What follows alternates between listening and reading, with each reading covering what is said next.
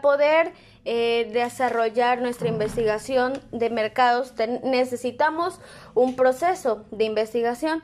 Entonces, este sería nuestro tercer tema. Y bueno, pues esto es la manera en cómo vamos a desarrollar nuestra investigación.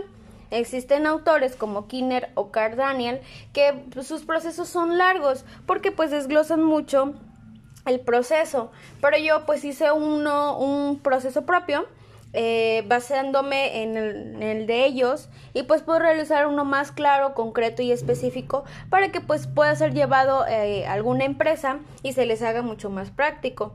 Hice cinco puntos. El primero es establecer la problemática.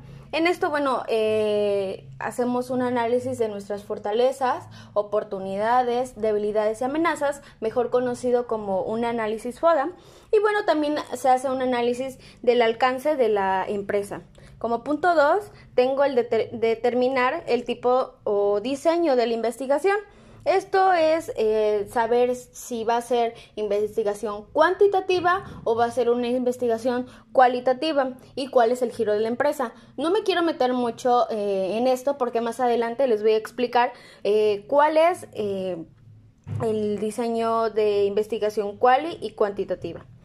Como punto 3 tengo la recolección de datos, punto 4 análisis de datos y el punto 5 que es eh, importante dentro de este proceso, que es la presentación de resultados.